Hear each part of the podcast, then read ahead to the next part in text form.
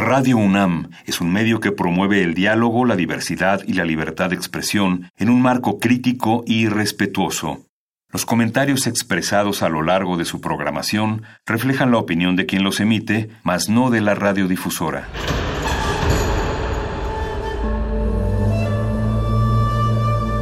Un templo para la apreciación del ser mediante el sonido. mediante el sonido. Para nosotros. El sol sale durante la noche. Nuestros gritos llevan la mesura del silencio. Y el descontento está lleno de baile y risas. A todo, incluso a nosotros, nos resistimos. La universidad Ustedes y nosotros somos la Resistencia modulada.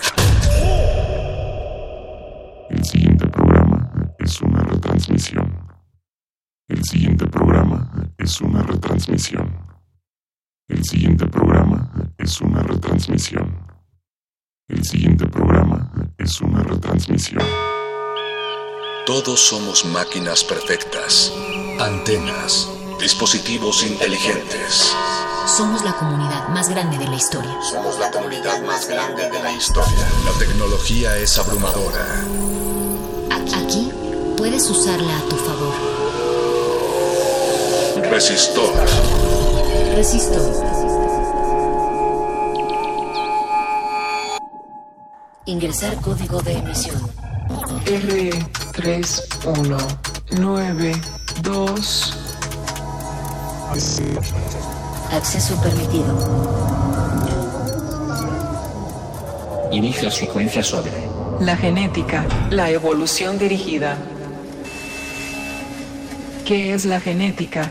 ¿Para qué nos sirve? La genética es una rama de la biología que tiene como finalidad comprender y explicar cómo se transmiten características de los organismos mediante la herencia biológica.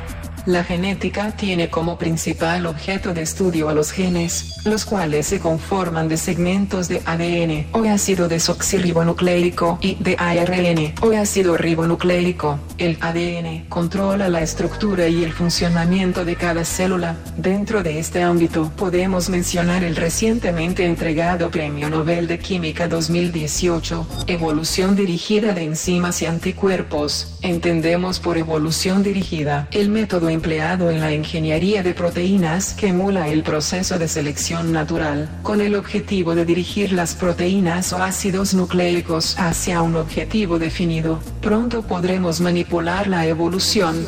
¿Qué implicaciones tendrá esto? Inicia la secuencia. Comenzamos. Resistor. Esto es una señal. Resistor.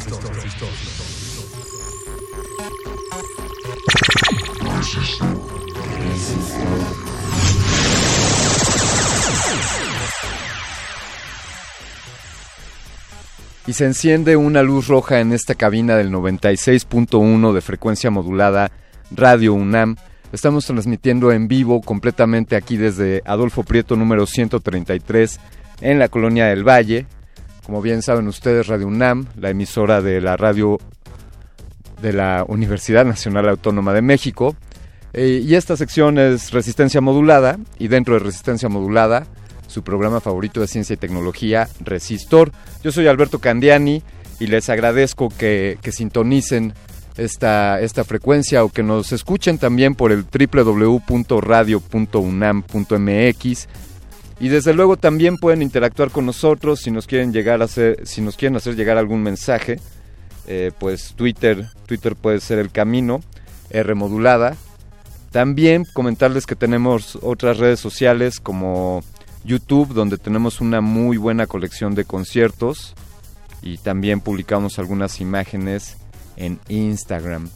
Esta noche, esta noche hablaremos sobre diversos temas, como, como ya es costumbre, empezaremos con, con la segunda cumbre ambiental de estudiantes de Latinoamérica y después entraremos al tema que, nos compete esta noche, que es hablar de la genética pero sobre todo de la evolución dirigida. Eh, ¿Será posible que podamos intervenir en las mutaciones o en los cambios evolutivos que suceden a nivel genético para quizá crear nuevas especies. De eso hablaremos más adelante. Y por ahora, por ahora vamos a enfocarnos a este asunto de la segunda cumbre ambiental de estudiantes de Latinoamérica. Y para platicarnos sobre esto tenemos aquí en la cabina a Mariana de Botton, Falcon, y a Mario Contreras Fleury. ¿Cómo están, Mariana? Mario, ¿cómo están? Bien. Muy bien. Qué bueno, qué, qué gusto que estén por aquí. Y por favor platíquenos, eh, pues obviamente iba a preguntar, ¿desde hace cuánto se hace la cumbre ambiental de estudiantes? Y supongo que si es la segunda, será desde hace un año. Eh, pues así es. Eh, la cumbre ambiental de estudiantes es, este, originalmente surge a partir del, de la organización World Student Environmental Network, que es WCN y que surgió de hecho desde 2008, o sea, ya lleva 10 años. Sin embargo, originalmente era una o bueno, sigue siendo una organización internacional que ha venido haciendo sus este, sus cumbres anualmente, pero son cumbres, cumbres internacionales, de la cual la primera edición se dio en 2008 en Kioto, Japón. Sin embargo, a partir de 2017 surge por iniciativa de los delegados latinoamericanos un espacio de cumbre regional latinoamericana en el cual se discuten los temas más específicos de nuestro subcontinente y por ello este pues buscamos que sean participantes que se, que se entienden tanto en cuanto a cultura, en cuanto a lengua y en cuanto a problemáticas. La primera fue en 2017 en Cochabamba, Bolivia, y pues la UNAM va a organizar la segunda edición. Oye, Mariana, ¿y, y quiénes, quiénes son los actores que están detrás de esto? Bueno, ya nos dice Mario que, que la UNAM, pero este debe ser resultado de un esfuerzo conjunto de instituciones. ¿Quiénes, quiénes son? ¿A quién le agradecemos esta cumbre? Eh, bueno, primero, antes que nada, eh, estamos teniendo apoyo por parte de la de GACO en la UNAM, pero más que nada este, esta cumbre está hecha de estudiantes para estudiantes. Entonces los que lo estamos organizando somos estudiantes, en su mayoría de la Facultad de Ciencias de la UNAM eh, y estamos siendo soportados también eh, por la directora de la Facultad de Ciencias, eh, la doctora Catalina Stern. Pero bueno, ha sido un esfuerzo conjunto de todos, ¿no? Y más que nada del comité organizador, que somos nosotros. ¿Y ustedes que está, o sea, ¿qué, cuál, cuál es su día a día para la organización de este evento? ¿Cómo van los ponentes? ¿Qué, ¿Qué problemas se han enfrentado? ¿Cómo lo está recibiendo la comunidad? Pues mira, la organización de esta cumbre pues empieza hace más de un año, cuando fuimos elegidos, la postulación de la UNAM fue pues ganó sobre las sobre las otras postulaciones y, y entonces desde ese día pues ha sido día a día, semana a semana y hemos ido pues gestionando algunas cosas, nos hemos enfrentado por supuesto a problemáticas burocráticas como suele darse en, en la universidad, pero sin ah, embargo sí, sin embargo pues hemos logrado seguir adelante, actualmente actualmente hemos logrado completar el, el, al 99% del programa que se puede consultar en nuestras redes sociales. En el Facebook, por ejemplo, buscan WCN Segunda Cumbre Ambiental de Estudiantes Latinoamérica y encuentran nuestro programa que ya está pues como les digo ya nada más es confirmar una, una ponencia que es la única que nos falta pero ya tenemos pues la, la gestión de quién de los temas que se van a tocar. Y además ya hemos confirmado a más de 40 delegados latinoamericanos que vendrán de muchas universidades de Sudamérica y Centroamérica incluso de Cuba para hablar de pues justamente cada uno de ellos va a traer un proyecto que realiza en sus universidades. Mariana, eh, de manera general, ¿cuáles son los temas que de los que se hablarán aquí en esta cumbre? Desde luego ambientales, pero alguna línea que veas definida por los ponentes o eh, de qué vamos a hablar. Eh, bueno, nuestro tema principal es sustentabilidad en la ciudad, pero claro, porque lo estamos haciendo en la Ciudad de México, aquí tenemos justo muchos problemas ambientales, pero en general el tema principal es sustentabilidad, temas socioambientales. Queremos un evento multidisciplinario, entonces la línea que vamos a ir va desde tratamiento del agua, desde género y ambiente. Eh, vamos a tener distintos paneles que también van a ser sobre resiliencia, eh, que van a ser sobre, no sé, energía. ¿Y a quién va dirigido, eh, Mario? ¿Quiénes, ¿Quiénes podemos acudir a esta cumbre? ¿Tenemos que registrarnos, pagar? ¿Cómo funciona esa parte? Mira, pues en realidad la cumbre es busca llegar a la mayor cantidad posible de gente porque sabemos que la sostenibilidad no es el asunto solo de unas cuantas personas, sino de todos los sectores de la sociedad. Entonces, en realidad, absolutamente cualquier persona puede registrarse en la página web www.wcn-latina.unam.mx. Los invitamos pues a todos los que les interesa estas, este tipo de temáticas ambientales, pues a consultar la página web porque la verdad es que es una oferta bastante amplia donde además podrán estar en contacto con personas que van a presentar sus proyectos provenientes de toda Sudamérica. Eh, obviamente, pues como es una cumbre de, estudiantes, pues buscamos que haya una fuerte participación de la comunidad estudiantil, que, que sepan que no muchas veces se activa la comunidad cuando ellos son los que tienen la mayor cantidad de la energía y las ideas que pueden existir en esta sociedad. Entonces, pues la idea es eso, que todos tratemos de, juntarnos en este espacio que provee la universidad para discutir sobre esta problemática que es esencial. definitivamente somos un somos el grueso de la población. Les invito a echar un ojo a cualquier gráfico de pirámides poblacionales y podrán ver que por lo menos en México la mayoría de los mexicanos están entre los 20 y los 30 años unos años más o unos años menos. Y sin duda son, son esos los que tienen la fuerza y esta es una forma de articular esos esfuerzos y, poder resistir. Eh, ojalá que se hable del tema del nuevo aeropuerto internacional de la Ciudad de México. Eh, pues Será un tema interesante, sí. sin duda, sin duda, un, un tema arduo, de ardua discusión. Eh, pues queremos agradecerles de nuevo de nuevo las fechas, por favor.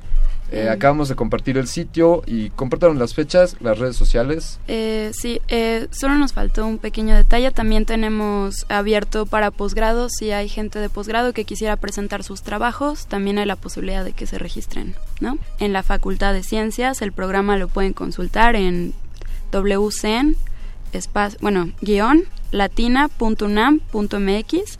En Facebook nos pueden encontrar como WCN segunda cumbre ambiental de estudiantes Latinoamérica.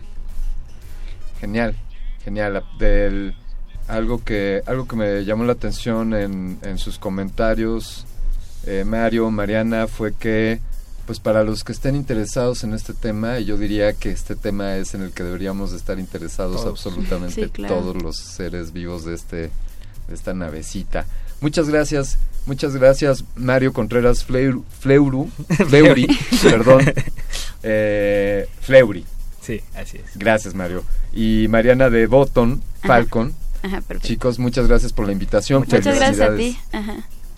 Muy bien, pues ahí está la invitación. Acabamos de, compartir en nuestro Twitter eh, el vínculo a, a esta cumbre. Ahí está el programa www.sen-latina.unam.mx. Ahí está toda la información. Así que ya saben, si están interesados en saber qué se está discutiendo en torno a la protección del ambiente, este es el momento. Vamos a escuchar algo. Por el amor de Dios, vamos a escuchar algo. Esto se llama For the Love of God de Steve Bay. Fue grabado en 1990 por el sello discográfico Relativity. Estás en Resistor.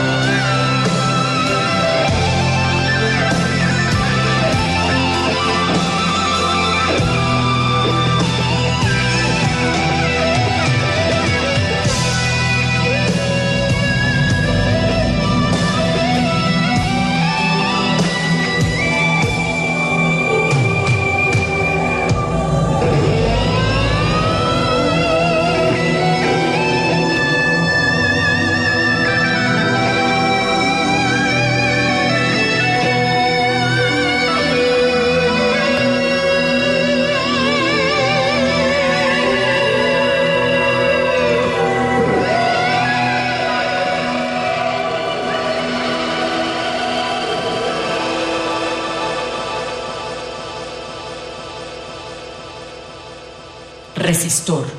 Esto es una señal.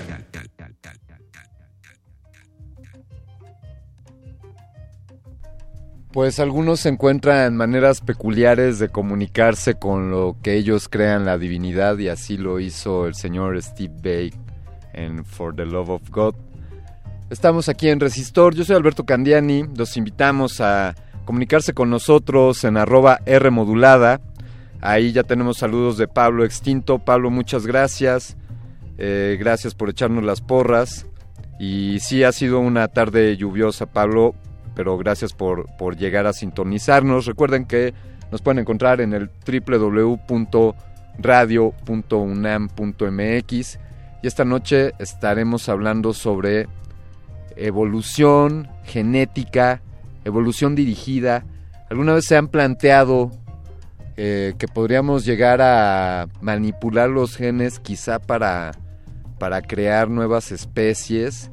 Eh, pues uno aquí desde su humilde trinchera pues se hace preguntas eh, pues pues sacadas de la imaginación y también podemos reflexionar en cuanto a que el ser humano de alguna manera u otra ha intervenido en ciertos procesos evolutivos quizá esto le podríamos llamar domesticación y es así como un lobo como el lobo asiático eh, se convirtió en un chihuahua o es así como los granos silvestres se convierten en el cereal que algunos comen por las mañanas.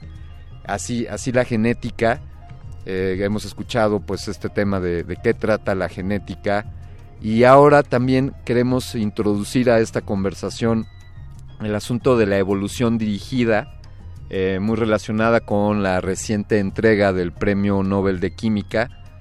Pero qué sé yo de estos temas, para ello buscamos a personas, pues por ejemplo, a alguien que haya realizado un estudio de maestría y doctorado en ciencias en el Instituto de Biotecnología de la UNAM, eh, alguien que se haya enfocado a las relaciones de estructura dinámica y función de proteínas combinando enfoques estadísticos y evolutivos, y que incluso estamos buscando a alguien que en su doctorado haya extendido su conocimiento en el campo de la genómica comparativa y evolutiva, utilizando como modelo el metabolismo. Para ello, esta persona de la que estamos hablando es el doctor Dagoberto Armenta Medina, quien nos está eh, tomando la llamada desde allá de Aguascalientes. Doctor Armenta, ¿cómo se encuentra? Buenas noches. Buenas noches, Alberto. Muchas gracias por la, por la invitación a tu espacio de, divulgación. Es, es, para nosotros un, un privilegio que nos acompañe, doctor Armenta. Por favor, eh, bueno, pues de manera general podría para enmarcar este esta charla eh, pues ir por lo básico ¿qué, podemos entender por genética bueno como se mencionó a un inicio del programa este, pues básicamente es el estudio de los rasgos de los rasgos de individuos pues de una, de una misma especie transmitidos de, de padres a hijos no y básicamente pues uno de los pioneros del estudio formal de la genética pues fue Gregorio Mendel con sus estudios en plantas, vio que, determinados rasgos se, heredaban y más adelante, profundizando en ello, mucha gente pues trató de ver físicamente dónde se encontraba esta información y estos rasgos y llegaron así a encontrar los cromosomas y de ahí los genes para a finales de los 50 Watson y Crick pues revelaron que, esos genes estaban constituidos de, de material genético que se llama ADN y que está formado principalmente de cuatro bases, adenina, guanina, citosina y timina, y a su vez esas son las unidades básicas que conforman a los genes y a su vez esos genes están fuertemente implicados en esos rasgos eh, que se heredan de, padres a hijos, entre otras cosas, ¿no? Pero principalmente eh, estas moléculas, ¿no?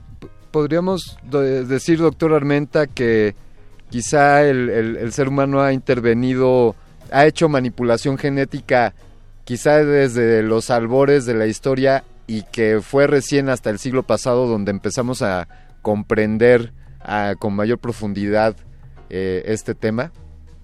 Sí, a, prueba y error se, domesticaron, eh, eh, desde muchos años atrás se domesticaron plantas, seleccionaron las mejores plantas, e incluso algo que lo puedes ver hoy en día, por ejemplo, de una manera muy cotidiana, eh, es el cruce de, de, perros para generar nuevas razas.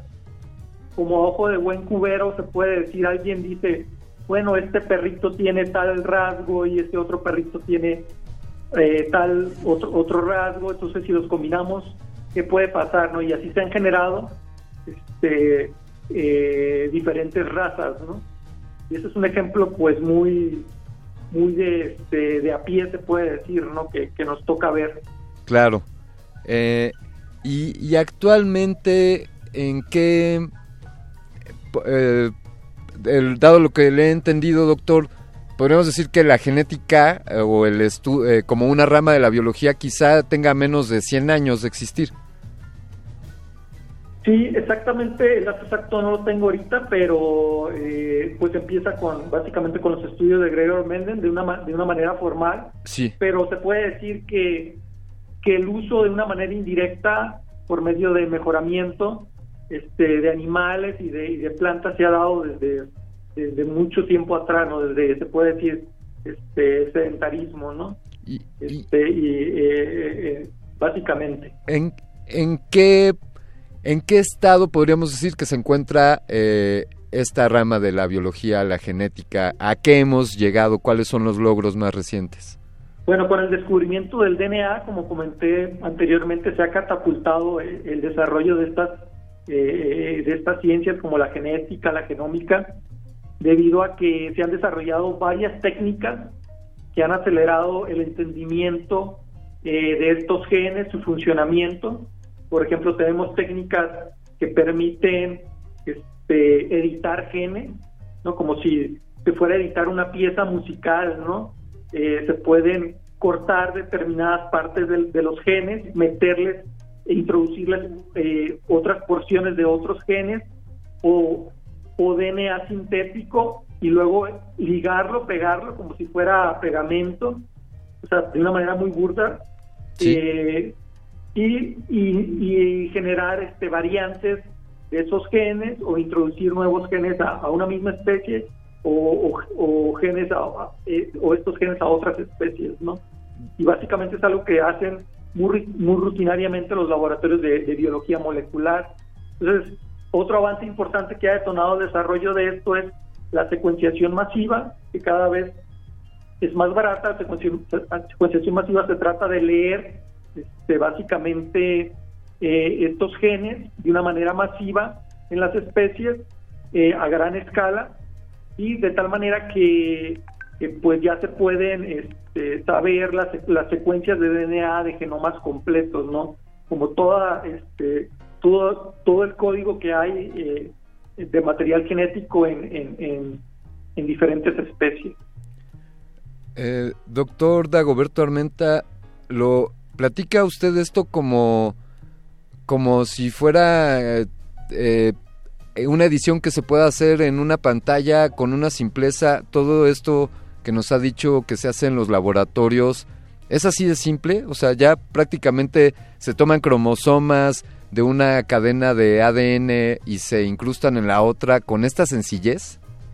Decir simple es relativo. No, es, sencillo para una persona común, pero para las personas eh, que trabajan en laboratorios especializados, pues cada vez es, más común este, y cada vez las herramientas eh, eh, han mejorado. Por ejemplo, antes eran, eran muy ineficientes para lograr estas transformaciones de genes, estas manipulaciones era mucho más enredoso, pero cada vez hay tecnologías más nuevas como CRISPR, que es una tecnología más dirigida que te permite cortar en regiones ya más específicas de, las secuencias de DNA, de tal manera que tú cortes en las partes que, quieres introducir el nuevo material eh, genético, ¿no?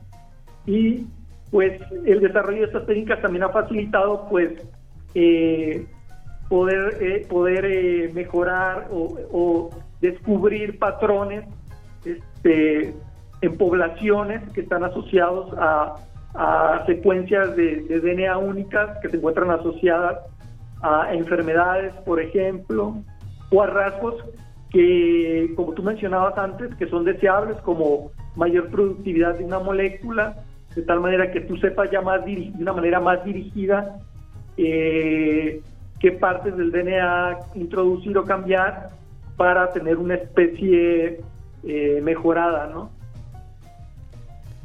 Estamos hablando con, con el con el doctor Dagoberto Armenta. Él, bueno, hizo un postdoctorado en el Sinvestav y se ha enfocado también en el análisis de datos de secuenciación masiva y el uso de algoritmos para el análisis de motivos de ADN a, nivel multigenómico.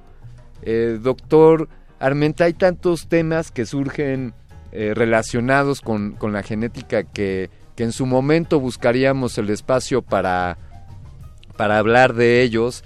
Eh, selección natural, desde luego. siempre, qué tan diferentes somos unas especies de otras o el mapa del genoma humano también ya, eh, ya que es algo bastante masticado. Pero esta noche al, al tema al que nos gustaría que, que, nos sumergiéramos es a este asunto de, de la evolución dirigida. Y quisiera pedirle, doctor Armenta, si nos da oportunidad de poner algo de música y cuando volvamos entrar de lleno a la evolución dirigida. Perfecto. Muchas gracias. Pues tenemos tenemos ejemplares, tenemos un par de ejemplares de la revista de la universidad para, para los que pongan un tweet con el hashtag resistor y nos digan quién es considerado como el padre de la genética, eh, pues así de fácil se van a ganar una revista de la universidad. Vamos con música.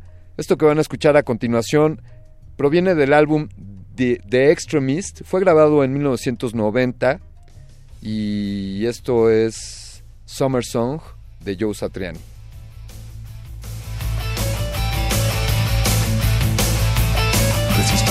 Esto es una señal.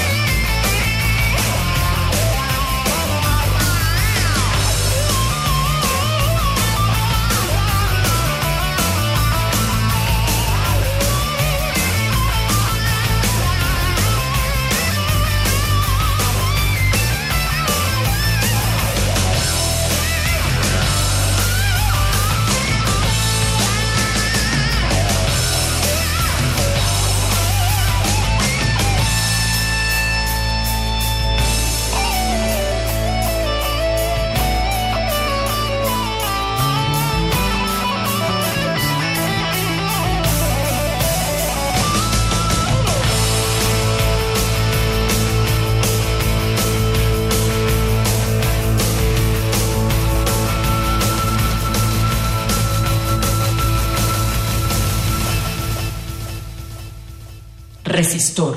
Esto es una señal. Estamos en Resistor y escuchando algunos guitarrazos. Eso fue Summer Song de Joe Satriani. Eh, tenemos en redes sociales Pablo Extinto. Dice que tiene algunos regalos que ha ganado aquí en Resistencia Modulada. Pablo, escápate del godinismo y, vente por tus regalos. Acá te tenemos una revista. Eh, pues sí, es uno de ellos, Pablo Mendeleev, pero, pero también a Mendel. Mendel es el nombre del al considerado el padre de la genética.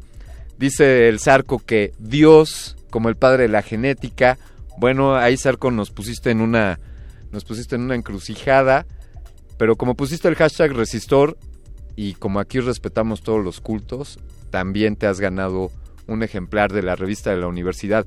Estamos en la línea con el doctor Dagoberto Armenta, eh, hablando sobre genética y ahora vamos a enfocarnos a este tema de la evolución dirigida.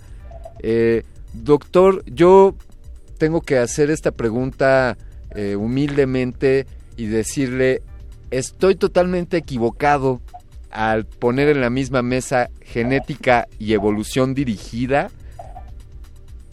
Eh, dígame. Al, al final son términos que están asociados porque para hacer evolución dirigida necesitas tres, eh, tres cosas básicas, que es, eh, que, es la variación, eh, la selección y la herencia, ¿no? Y la herencia pues es algo con lo que está relacionado la genética, ¿no? Y, básicamente lo que hace la lo que hace la ingeniería dirigida, la evolución dirigida, lo que hace es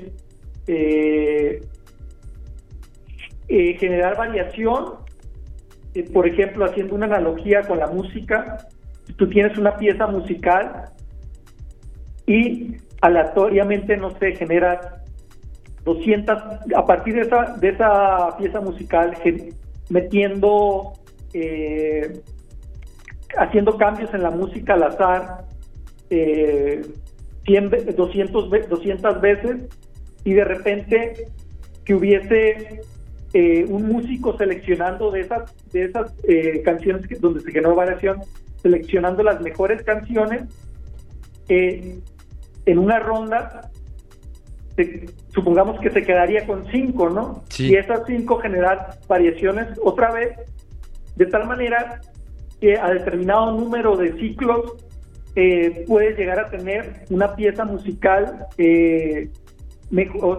o, mejorada o, también de, se puede decir, de calidad musical, ¿no? Claro.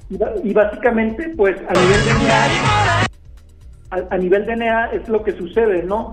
Eh, existen técnicas que meten errores en los genes de tal manera que generan variación y esa variación después es seleccionada dependiendo al, a, a, lo que quieres. Por ejemplo, si quieres que esa molécula sea más que aguante más temperaturas, como termoresistencia, uh, que sea más estable a temperatura, pues ese va a ser tu método de selección.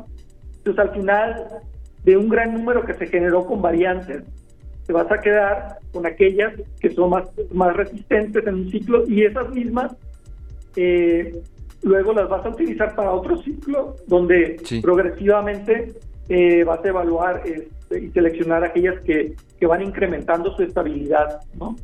Y, y, es un proceso que imita la naturaleza, ¿no? La naturaleza básicamente pues se fundamenta en, en, variación y selección de tal manera que, que los organismos se puedan adaptar a, ambientes cambiantes, ¿no? Y también pues está la cuestión del azar, ¿no? Entonces, quizá la, evolución dirigida eh, también está dentro del la idea de, la selección natural.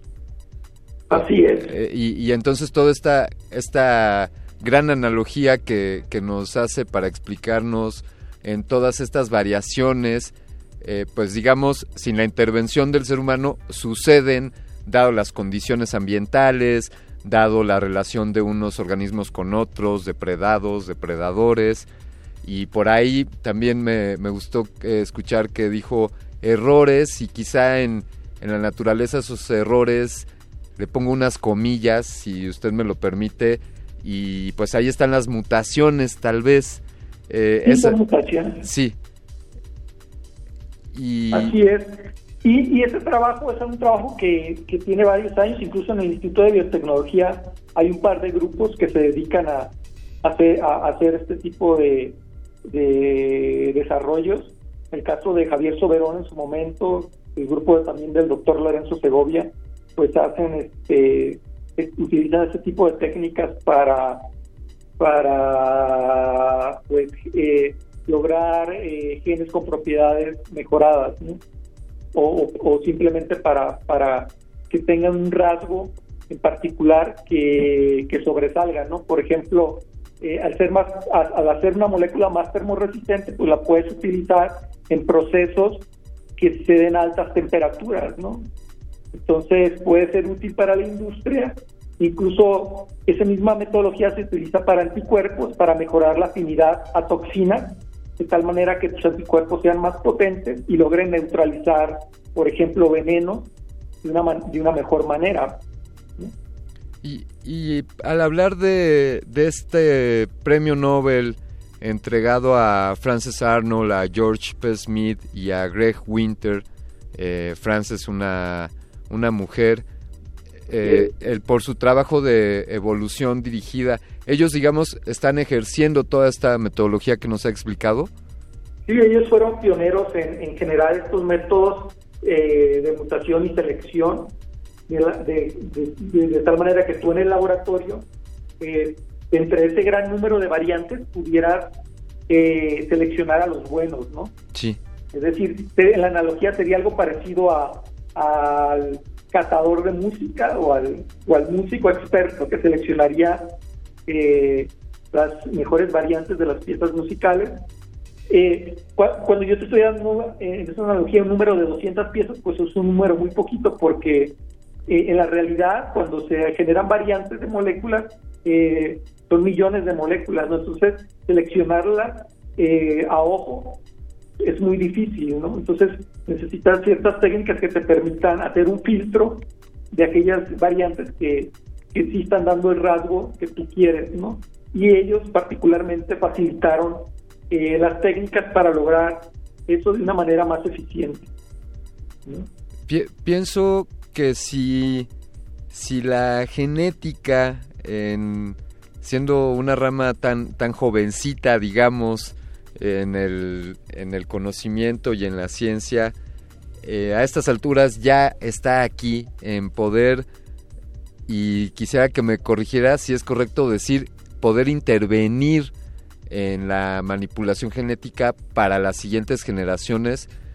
Eh, y entonces, ¿qué nos espera dentro de poco, doctor Armenta? ¿Qué, ¿Qué estarán trabajando, digamos, sus alumnos, los alumnos de usted? Eh, que estén interesados en la genética, ellos, ¿cuáles serán sus perspectivas laborales o de áreas de investigación? Bueno, con, con el desciframiento del genoma humano, eh, alrededor de... Fue, un proyecto que inició en los 90 y, se tuvo el primer borrador del genoma humano alrededor del 2000. La idea era tener eh, toda la cartografía de qué genes existían en el, en el genoma humano y qué funciones tenían estos genes. Sin embargo, eh, a raíz de eso pues, se generó mucha, eh, se puede decir, uh, generó una gran expectativa. Sin embargo, eh, pues, los avances han, han, sido interesantes desde el punto de vista técnico, pero no a nivel de aplicaciones.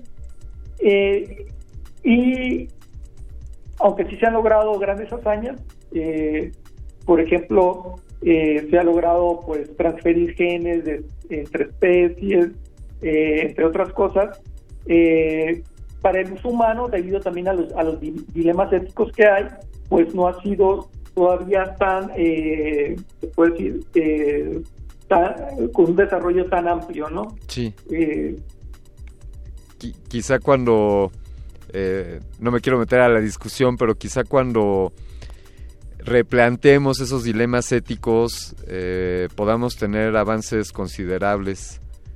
Y, un, ejemplo emblemático pues es el de la oveja Dolly, en el caso de, animales, donde se pudo, a partir de una célula, eh, se pudo eh, introducir el material genético de una célula adulta y, y meterla a un óvulo de tal manera que eh, se generara, pues se puede decir, un, un, clon, un clon de, la oveja, un clon entre comillas, porque no es, aunque su material genético es muy eh, eh, similar, no, no llega a tener la cualidad para decir que son equivalentes, ¿no? Porque además del material genético existen otros cofactores que tienen que ver también con la herencia, Ah, es decir, eh, o sea, no podríamos decir que esta oveja Dolly era una copia fiel de, de donde de la oveja de la que se tomó la muestra. Al 100%, al 100 no, porque las células cuando crecen cambian, y incluso la misma oveja Dolly, no era eh, su material genético no era el mismo cuando ella era joven que cuando transcurrió el tiempo, ¿no? Entonces, eh, a ella se le, se le tomó, se le tomó, se le extrajo el DNA ya en una etapa, pues, se puede decir, eh, eh, no de recién nacido, ¿no? Y, incluso, pues, en ese sentido, pues, es difícil. Incluso lo puedes ver en, en, se puede decir, en los clones naturales, los gemelos idénticos, incluso los mismos gemelos idénticos que se dan de una manera natural, es por la fragmentación de, de un gameto, eh, no son completamente iguales, incluso podrías tú mismo ver diferencias y eso se puede dar por cuestiones del ambiente y por otros cofactores eh, asociados, ¿no? Acabo de agregar un, un tema más eh, para el cual le, invitaremos en su momento, doctor Armenta, que es pues la clonación y no solamente en ovejas, sino también llevárnosla a los seres humanos. Pero por ahora me quisiera, quiero preguntarle, por favor, doctor, si, si hay algún espacio donde nuestra audiencia pueda conocer sus investigaciones o tiene usted redes sociales eh, o cómo pueden conocer más sobre el trabajo que, realizan ustedes. Pues me pueden ubicar en, el correo de dagoberto.armenta.infotec para cualquier duda, arroba infotec.mx y y a través de, de Gmail con gmail para cualquier uh, pues cualquier inquietud que tengan sobre el tema no en cuál en qué está eh, qué desayunó hoy doctor quiero decir en qué investigación está en este momento que nos la pudiese describir así de manera general bueno yo analizo los sistemas biológicos desde un punto de vista de de la información eh, derivada de las tecnologías ómicas. Ómicas quiere decir, son estas tecnologías que, que permiten analizar de manera global eh, eh, todas las moléculas en el organismo y, y, a partir de eso, pues trato de entender, de entender este, estos sistemas biológicos, particularmente una, una cosa que me interesa a mí, son los fenómenos de comunicación eh, alostérica en redes celulares, es decir, cómo ciertos elementos genéticos interaccionan en redes en la célula para llevar a cabo cierto tipo de funciones eh, que son necesarias para que la célula eh, funcione, ¿no? Y a nivel eh, estructural me, me interesa físicamente esas interacciones, de qué manera se dan, qué propiedades hay, de tal manera que cómo una mutación en un sitio distal afecta eh, a, regiones que son muy importantes para, para el funcionamiento de las moléculas, como una mutación eh, lejana a estos sitios funcionales repercuten en el funcionamiento de, de estas moléculas, ¿no? Sí, sin duda fascinante el trabajo que realiza. Doctor, le queremos agradecer mucho que nos haya compartido algo de su conocimiento y, haber iluminado esta cabina. No, gracias a ti por la invitación. Es un tema que es complejo, eh, pero pues ahí tratamos de introducir un poco, un poco tiempo, ¿no? Muchas gracias. luego, gracias. Hasta luego, pues así, así, qué bueno que tenemos especialistas que están enfocados a descifrar estos temas tan complejos y qué buena explicación nos dieron al hacer una mezcolanza de, de música para luego ir seleccionando las mejores y yo estoy seguro que eso mismo hizo el señor Jimi Hendrix al ejecutar esta canción que es Little Wing que estás escuchando aquí en Resistor.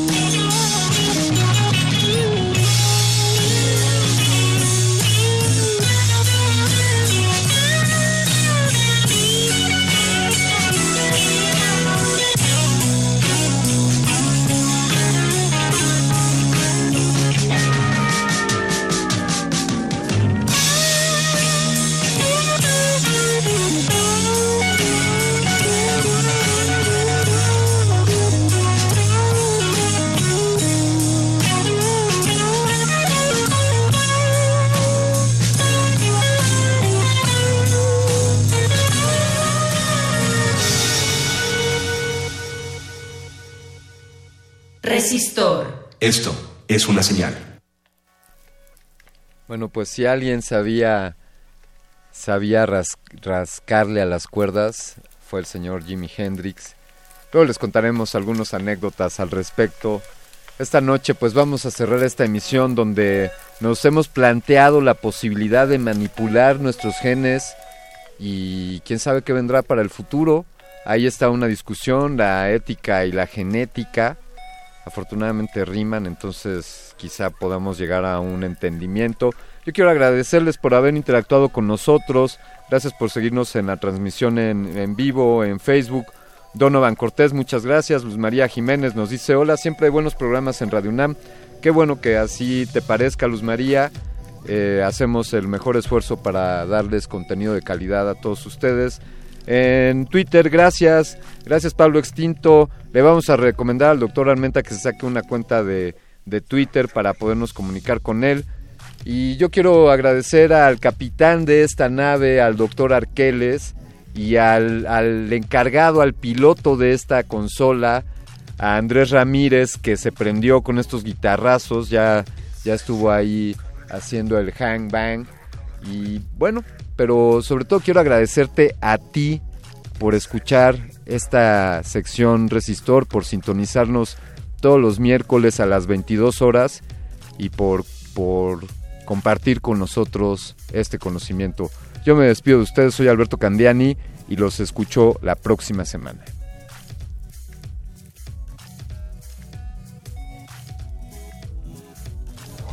Última enseñanza del día. Siempre hay que mirar las cosas desde el lado positivo. Si no lo hay, descarga la actualización. Descarga la actualización.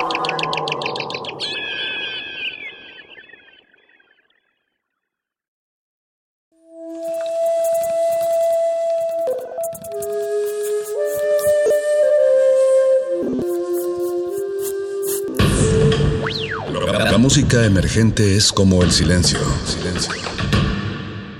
Presente a nuestro alrededor. Pero audible solo para quienes tienen disposición de escuchar. Como todos, en este campo de cultivo. Cultivo de hercios.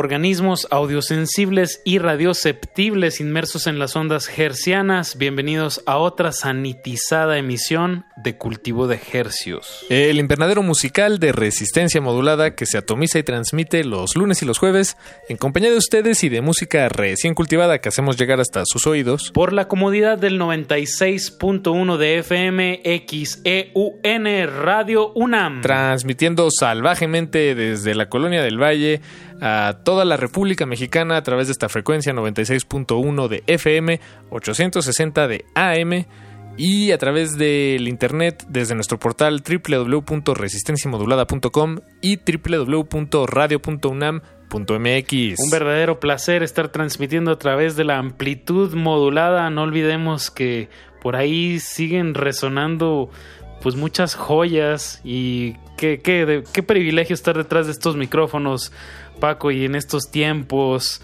Un saludo hasta donde quiera que estés. Le, me gustaría decirle a la audiencia que este programa es grabado porque no podemos estar Así es. por medidas de por tomar precauciones, pues no podemos estar en la cabina, pero sí Ni nosotros ni nadie. Exacto, pero hoy es jueves 18 y estamos haciendo este programa pues con la mayor cercanía al presente, que en realidad todo esto cobra sentido cuando ustedes lo escuchan y cobra sentido cuando los compositores, los músicos hacen que resuene esta su frecuencia de confianza con, con estrenos musicales, como va a ser esta primera parte de su cultivo de estrenos, y luego vamos a, a darle una buena, buena peinada a un- y hacerles una invitación virtual a un festival que se va a estar celebrando este domingo 21 de junio, que se llama Juntos, pero no. Así es, juntos pero no, una iniciativa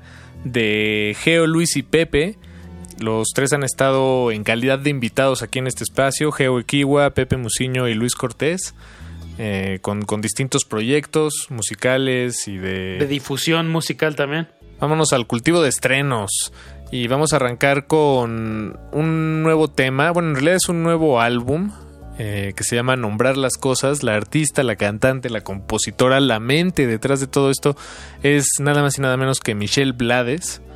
Ella es una eh, artista, cantante de origen mexicano y panameño, que también ha, eh, ha vivido en Estados Unidos, en Arizona, en Miami.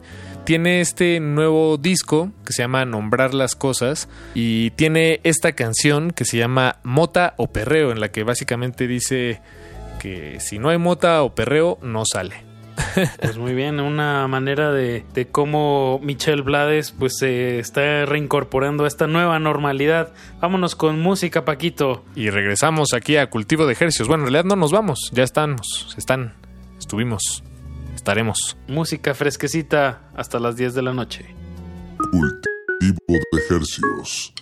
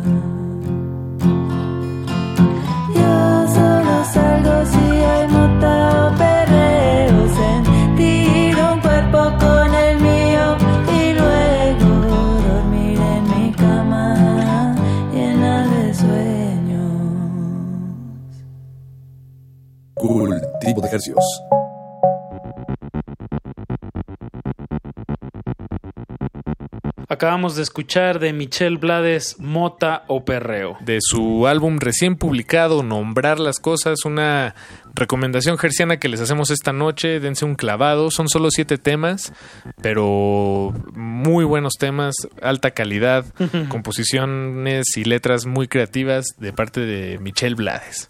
Y recién estrenadas. Muy actuales. Y, y este tema en específico me da esta, esta perspectiva de cómo ella está viendo cómo reincorporarse a la sociedad, ¿no? Después de este encierro. Sí, sí, exactamente. Solo si hay mota o perreo, en sus propias palabras. Exactamente. Pues ahora sí, Paquito, pues tenemos eh, en este domingo 21 de junio un festival virtual que se llama Juntos pero no, en donde hay más de 15 artistas, no podemos poner a los 15 que van a estar tocando, haciendo live stream en, en las redes de Juntos pero no, pero sí les traemos una selección musical de este cartel. Eh, lo dividimos en dos partes. Por un lado, por donde vamos a empezar es como más hacia un folclore guitarra voz. Y la segunda mitad de esta emisión de cultivo de ejercios eh, eh, va a seguir eh, apoyando a Juntos, pero no, pero en un sentido más eh, hacia la electrónica. ¿Estoy en lo correcto, Paco? Sí, creo que sí, porque de alguna extraña manera, creo que todos los, los proyectos que, que van a estarse presentando de una forma u otra son cancioneros. No sé, veo, veo que su manera de acercarse a la música tiene una... Una escuela de canción, ajá. Eso, ¿no? Una, una escuela de canción, exacto. Y cuando Apache y yo en este espacio nos referimos a la, a la escuela de canción, queremos decir a pues estos temas musicales que nacen casi casi de, del imaginario de, de la guitarra y la voz nada más, ¿no? Y ya el, el resto es un es tal vez algo que, que viene después, eh, ya sea la- el acompañamiento, la producción, los arreglos, La vestimenta. exacto, la estructura, todo eso ya viene después. Vámonos con un primer bloque de dos a cargo de Alejandra Paniagua. El tema se llama Gira el Tiempo. Lo compuso, bueno, es un tema eh, cantado junto con La Calandria y es un proyecto de, de Jalapa, es decir, el de Alejandra Paniagua. Que luego, luego, ahorita que escuchen el tema, pues sí, luego se identifica pues esta música raíz, ¿no? De son, son jarocho. Sí, así es. Y este tema es del 2017, el álbum salió en 2017, eh, gira el tiempo, entonces está, está muy interesante eh, el, el resultado al que llegaron Alejandra Paniagua junto con La Calandria. Sí, hay una... Se separa de, de un tradicional son en cuestión, bueno, ahorita lo van a escuchar como si hay algunas... eh, unas licencias armónicas, ¿no? Unos cambios en cuestión de la música que normalmente no haría el son jarocho y aquí pues al, también ser un género más hacia el pop, pues sí, sí se da esas licencias. Sí, así es, se vale, se vale. Y, y después al terminar este tema que se llama Gira el Tiempo, vamos a dar un salto contrastante hasta el norte, el verdadero norte, como le dicen. Nos vamos a ir a Canadá y vamos a escuchar este tema que ya ha sonado antes aquí en Resistencia Modulada. Se llama Partir, aunque en realidad está en francés, entonces es como Partir. Parti. Parti. Parti de Ambroise. Pues sí, música de Montreal. Aquí vamos a sonarla en su cultivo de ejercios. Juntos, pero no. Cultivo de ejercicios. Del otro lado vine, al otro lado voy, buscando caminos, buscando una razón.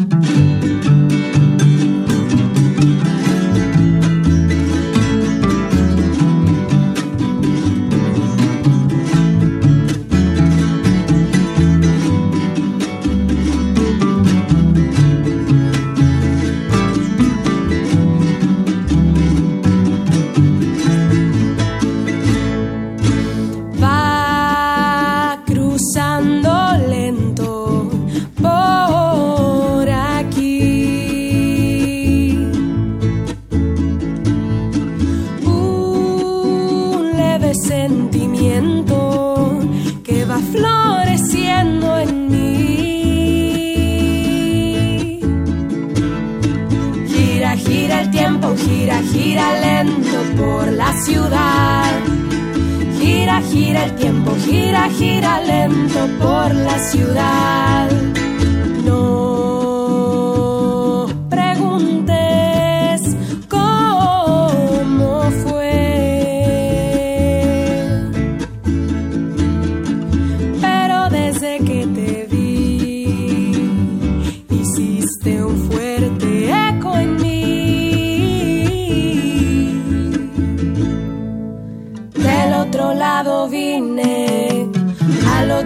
voy, buscando caminos, buscando una razón.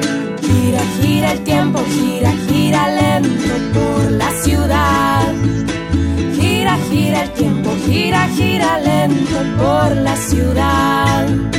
Quédate, quédate aquí, mira, ven, vamos para allí, que no es casualidad que nos hallemos en esta inmensidad.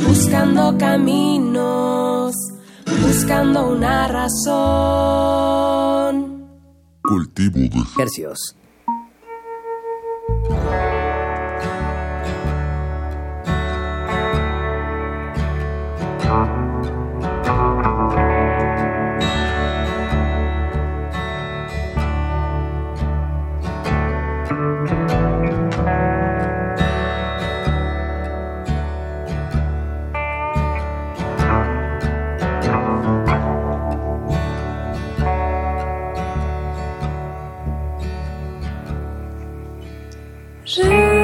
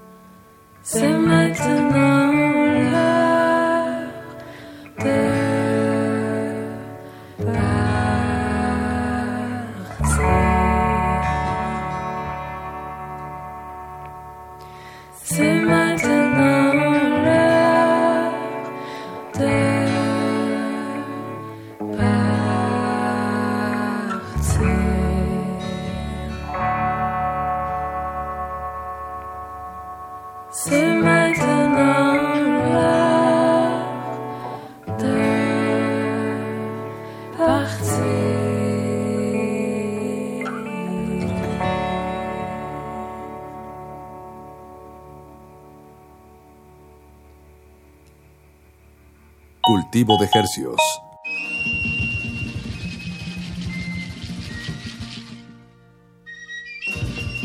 Comenzamos este bloque con Alejandra Paniagua. La canción se llama Gira el tiempo. Y acabamos de escuchar de Ambroise desde Montreal. El tema se llama Partir. Partir. Partir. Este tema, esta voz eh, y estos arreglos, digo, de verdad eh, me ponen en un estado muy de calma, Paco. Creo que por eso me gustó ponerlo al inicio, esta, o sea, empezando esta emisión de cultivo de ejercicios. Me me prende el oído, digamos, me pone en sintonía. Es que es una música muy... pa- para mí son canciones que rayan en, la música ambiental, como canciones muy... Va a sonar raro lo que voy a decir, pero muy horizontales, con, con cambios muy sutiles, este, como si estuvieras viendo una, una línea en la que casi no pasa nada, hay cambios... eh, Recuerdo que Ambroise tocó en la sala Julián Carrillo, me parece que fue en el aniversario de Radio UNAM o en el Día de la Radio. Eh, Sí, es, sí, yo tampoco recuerdo cuál fue de los dos. Era, eh, vino Eugenie Jovan. Eugenie Jovan. Ahí a la sala Julián Carrillo. Que es la voz de Ambroise. Así es, y de hecho tiene, este, cuando estuvimos platicando con ella en la cabina, eh, tiene un conocimiento muy amplio de- del manejo de la voz. Es una verdadera estudiosa, una cantante es- con mucha expertise. Sí, exactamente. Y bueno, Paquito, pues nos regresamos acá a México y vámonos con dos de los grandes, grandes compositores modernos de la ciudad de Morelia. Así es, nos vamos hasta Michoacán. Vamos a escuchar primero a Axel Catalán El tema se llama Mestizo, de su último álbum publicado que se llama Los Opilotes. A él ya lo hemos tenido eh, recientemente aquí en el programa. Bueno, recientemente este año, eh, cuando todavía teníamos invitados en cultivo de ejercicios. Y pues sí, él estará presentándose este fin de semana junto con otro proyecto. Bueno, no, no al mismo tiempo, pues, pero en el mismo festival, juntos pero no. Y el otro proyecto se llama Negro, junto con Las Nieves de Enero, esta canción en particular. Que se llama Un arpa descansa dentro de un piano de cola. Vamos con música y ahorita regresamos. Cultivo de Hercios.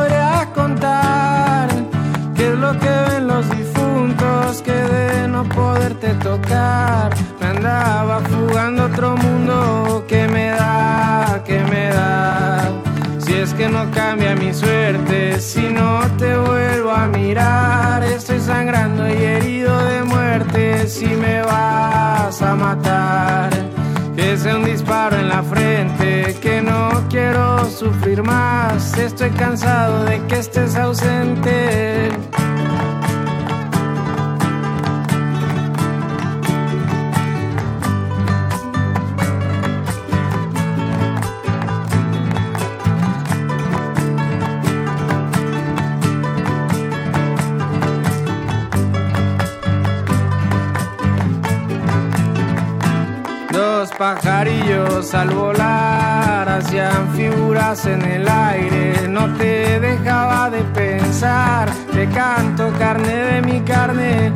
mestizo danzará levantando el polvo caliente. La fuerza al zapatear. La tierra que siente a mi gente. Que me da, que me da. Si es que no cambia mi suerte, si no te vuelvo a mirar, estoy sangrando y herido de muerte. Si me vas a matar, que sea un disparo en la frente, que no quiero sufrir más. Estoy cansado de que estés ausente.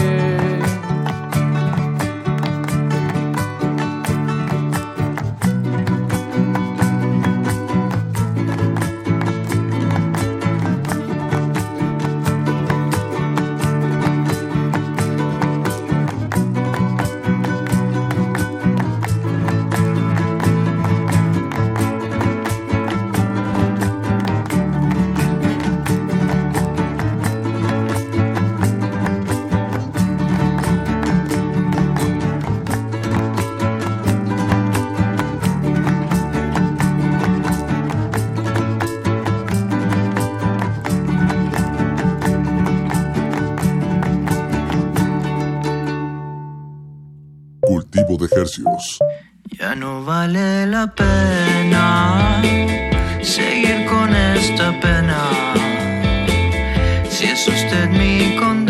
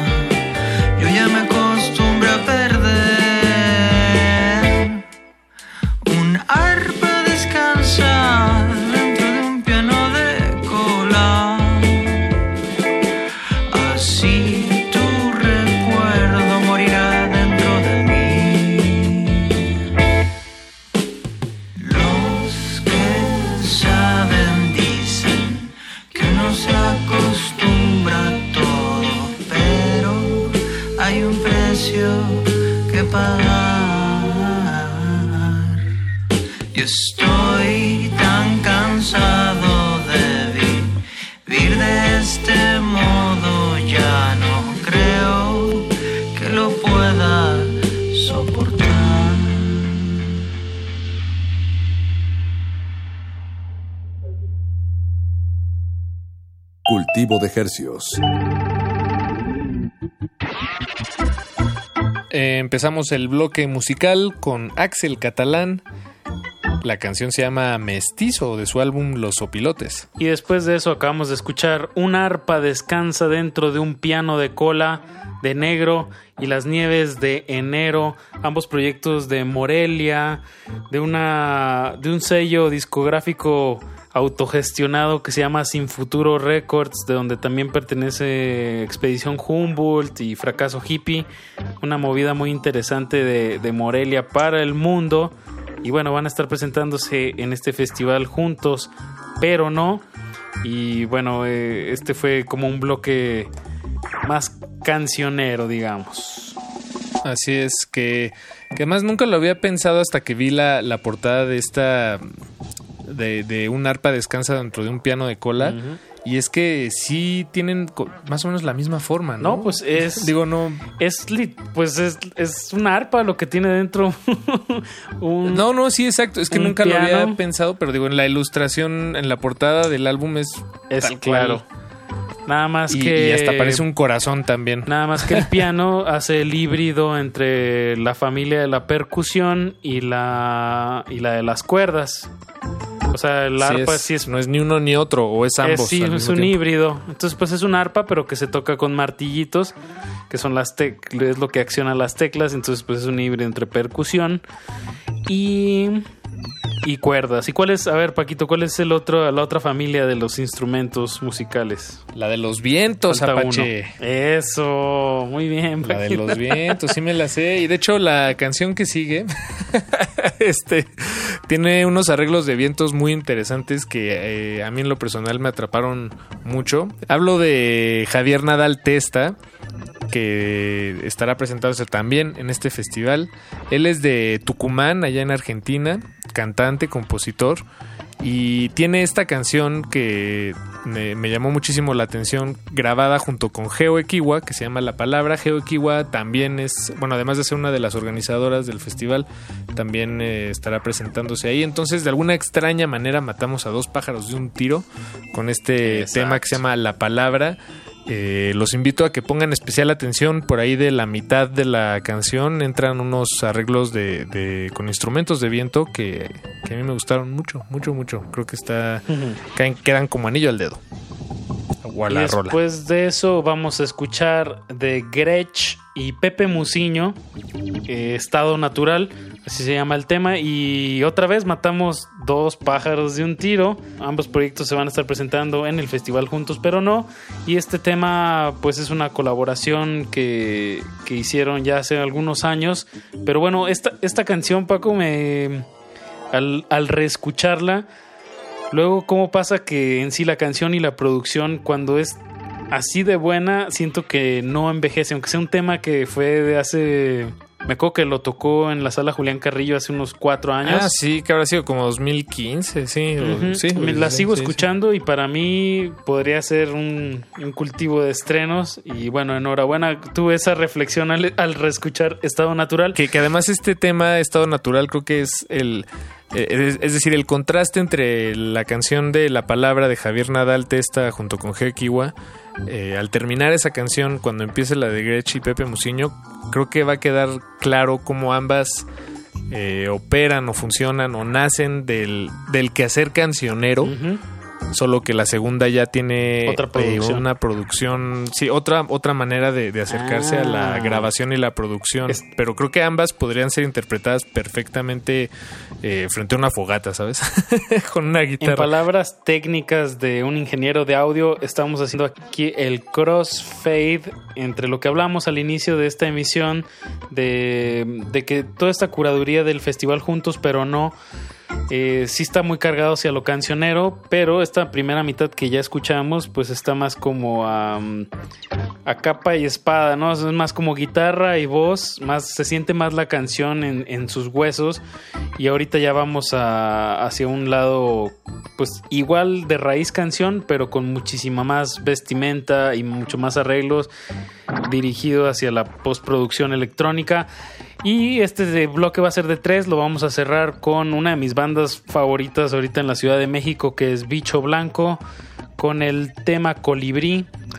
Pues paren bien las orejas, súbanle a su radio y ahorita regresamos. No le cambie, estamos en cultivo de ejercicios hasta las 10 de la noche. De ejercicios. Cultivo de hercios.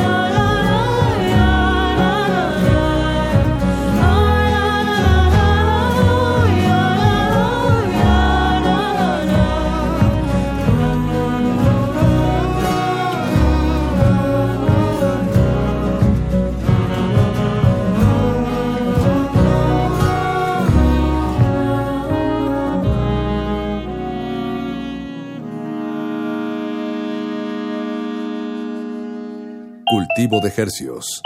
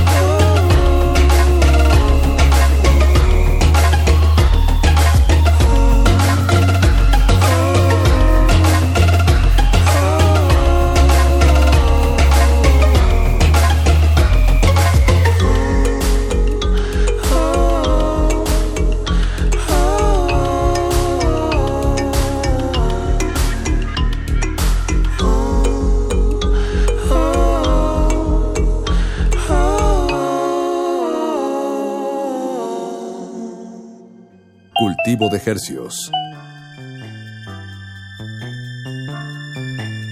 Comenzamos este bloque de tres canciones con Javier Nadal Testa en colaboración con Geo Equiwa. El tema se llamó La Palabra. Y después escuchamos a Gretsch con Pepe Musiño. La canción se llama Estado Natural. Y acabamos de escuchar de Bicho Blanco Colibrí. Como mencionaba antes del corte musical, esta es una de mis bandas favoritas de la Ciudad de México. Es un dueto de dos integrantes de los Guadalupes.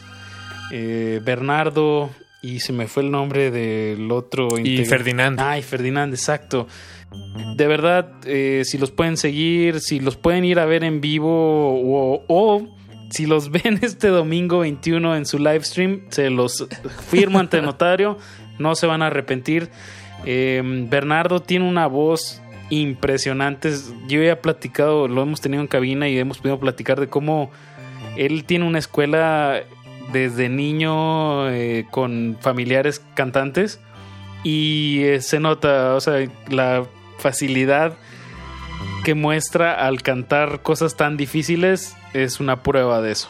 O sea, tiene, tiene mucha técnica, pues, mucha técnica y mucho eh, y estilo bien desarrollado en que desemboca en este cancionero electrónico hip hop rap no sé es una mezcla muy padre bicho blanco Sí, así es. Este y, y además Ferdinand González, pues es todo un digo los dos son pues son son les apasiona les Sí, pero apasiona entra más en la producción. exacto les apasionan los fierros y la producción pero bueno Ferdinand sí está ahí también especialmente clavado en en, en- en ese lado del- de la producción y de componer entonces eh, pues es un claroscuro ahí tal cual lo que podemos escuchar no por un lado un bicho blanco. un bicho blanco sí tal cual.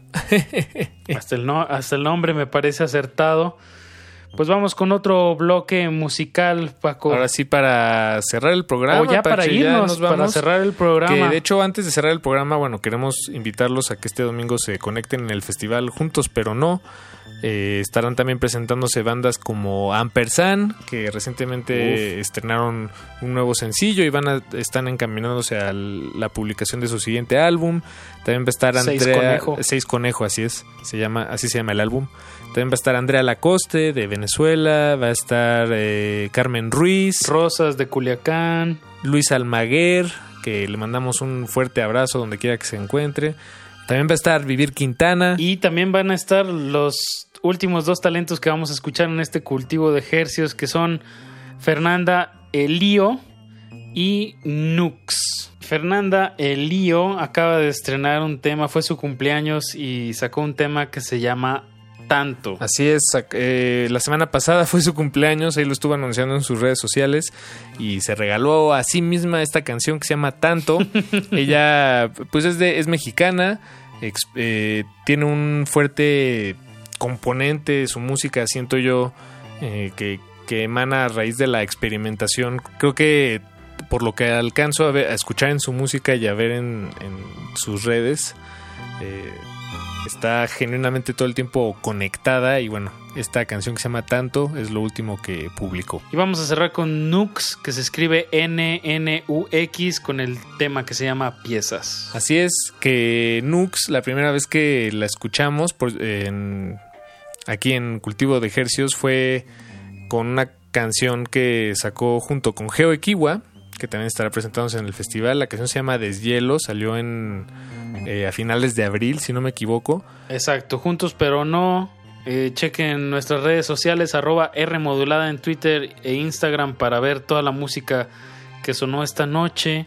Y pues ahí está la invitación el domingo 21 de junio. Prepárense bien sus palomitas y su, su botanita eh, para que disfruten este festival. Y enhorabuena, felicidades en este esfuerzo de Geo, de Luis y de Pepe Musiño para pues dialogar sobre este encierro de Juntos pero no y qué mejor con, con la iniciativa de, de armar un festival virtual. Hay que atender a la comunidad con las herramientas que se tienen y esta es una de ellas.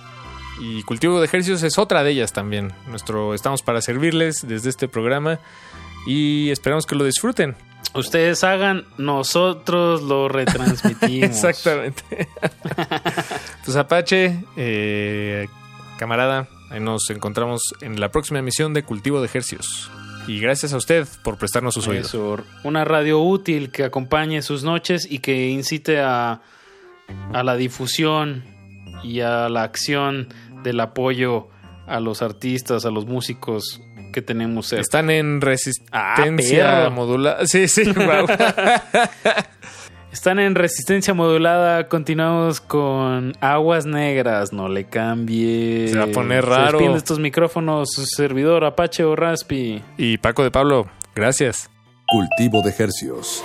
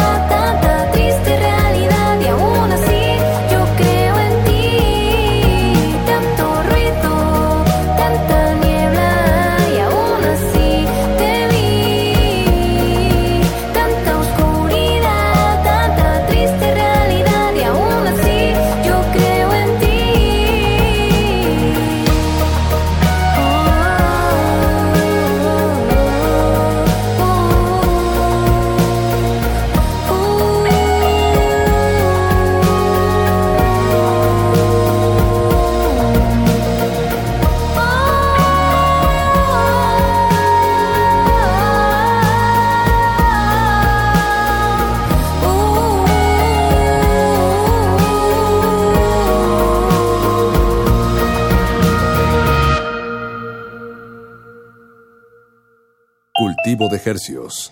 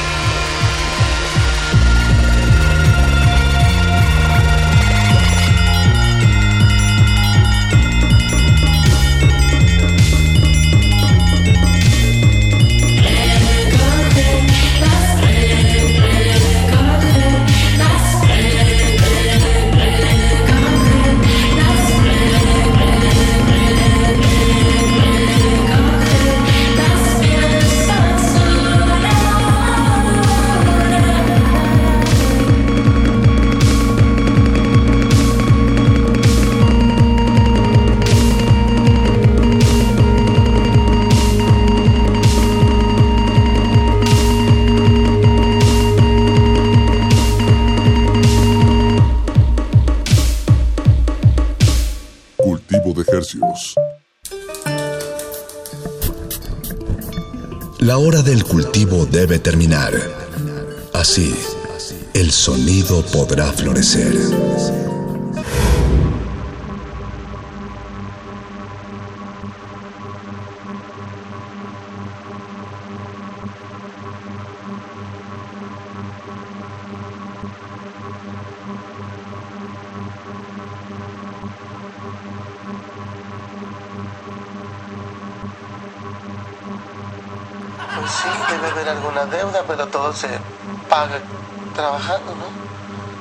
Y si no me dejan cantar, bueno, pues pagar lo que debo. Yo digo que el que abonar paga, el que, el que abona pagar quiere, y para eso hay que trabajar. Y si no me dejan trabajar, no me dejan cantar, pues ¿qué quieren que haga? Con cuerpo no voy a pagar. Papi, ¿para qué son los impuestos? Uy, pues para todo, la policía, los árboles, el sol, y hasta para los pícaros que no les gusta trabajar, bendito sea.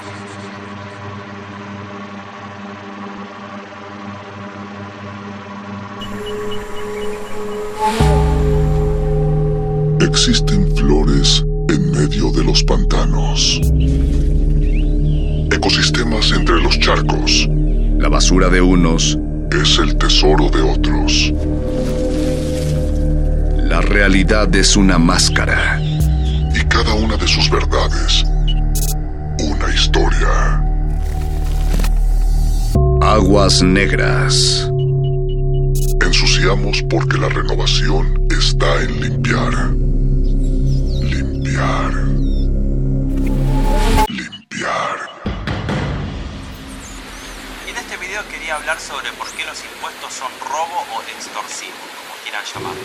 Ya que tenemos a Javier Milei en el título, veamos qué es lo que él dice.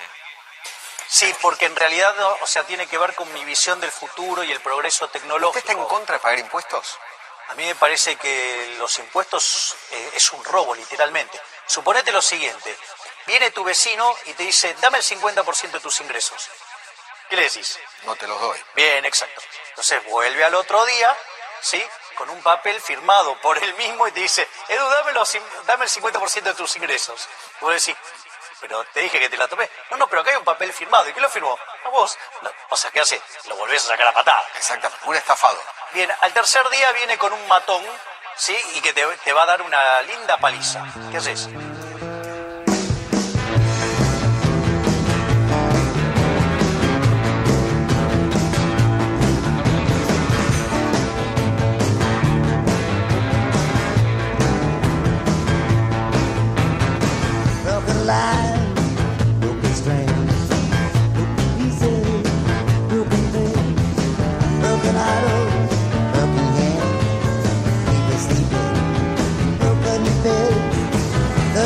No, no just looking.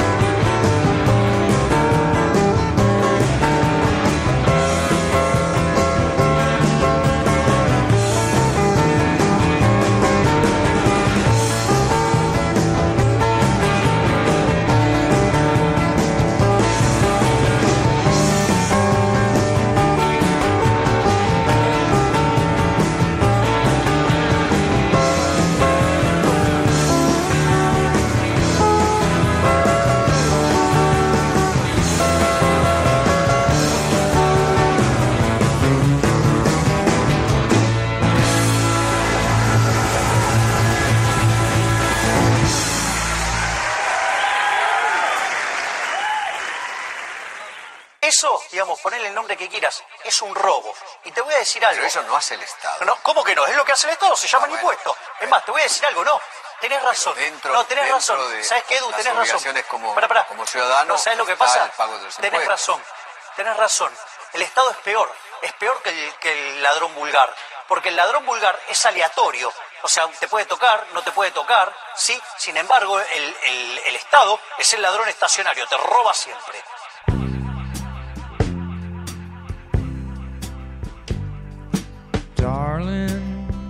The door is open to my heart, and I've been hoping that you won't be the one to struggle with the key. We got lots of time to get together if we try.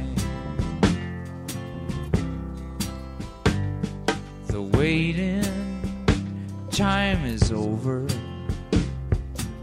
No man sees around the corner. Walking in the rain and coming home dry. There's something missing there. It's easier to care and try. And I try to wash my hands. And I try to make amends. Try to count my friends.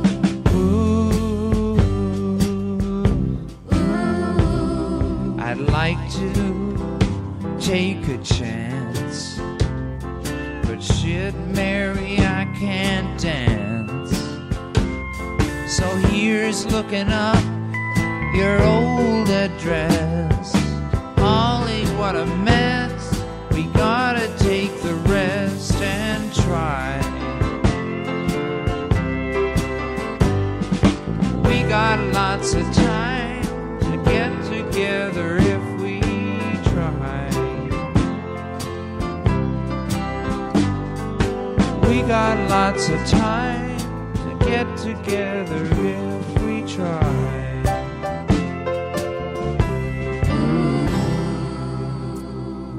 que el ladrón vulgar, porque aparte el ladrón vulgar da la cara.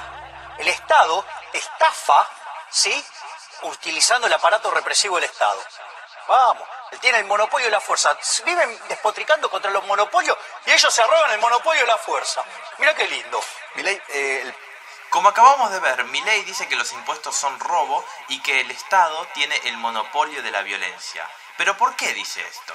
El libro El político y el científico de Max Weber dice lo siguiente, el Estado se define sociológicamente como aquella comunidad humana que dentro de un determinado territorio reclama con éxito para sí el monopolio de la violencia física legítima. Lo específico de nuestro tiempo es que todas las demás asociaciones e individuos solo se les concede el derecho a la violencia física en la medida que el Estado lo permite. El Estado es la única fuente de derecho a la violencia y todo Estado está fundado en la violencia.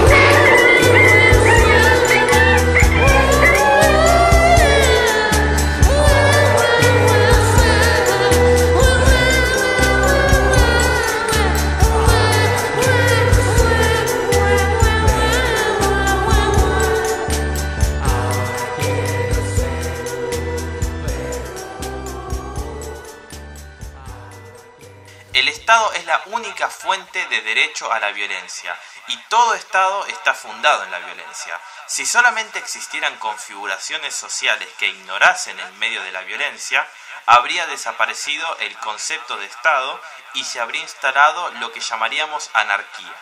Es decir, el Estado es aquel que tiene el monopolio de la violencia legítima en un determinado territorio. Ahora, ¿por qué esto se relaciona con el hecho de que los impuestos son robo? Porque el Estado utiliza ese monopolio de la violencia legítima para cobrarnos impuestos. No tenemos opción de negarnos, porque de hacerlo, el Estado utilizaría su monopolio de la violencia legítima. Es como dice Murray Rothbard, no existe algo así como un impuesto justo. Los impuestos no son nada más que robo organizado, y por lo tanto, el concepto de un impuesto justo es tan absurdo como el de robo justo.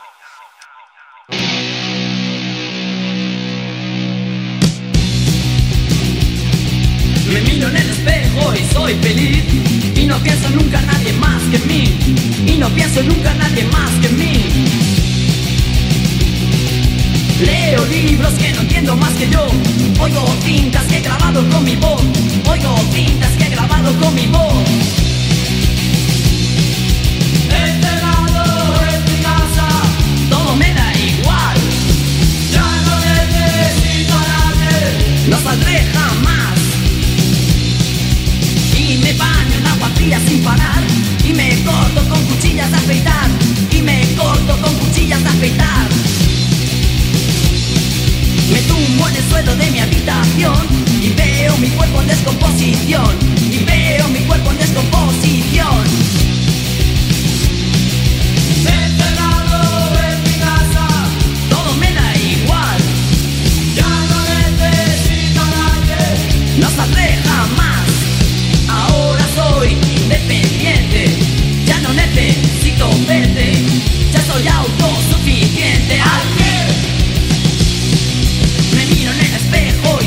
y no pienso nunca nadie más que mí y no pienso nunca nadie más que mí.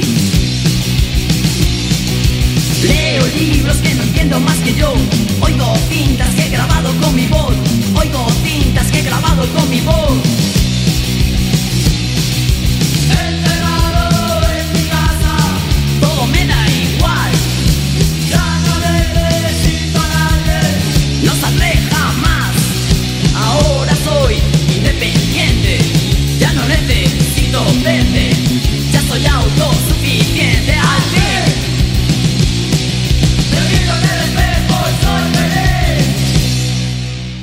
El Estado vulnera el derecho a la propiedad para cobrar impuestos.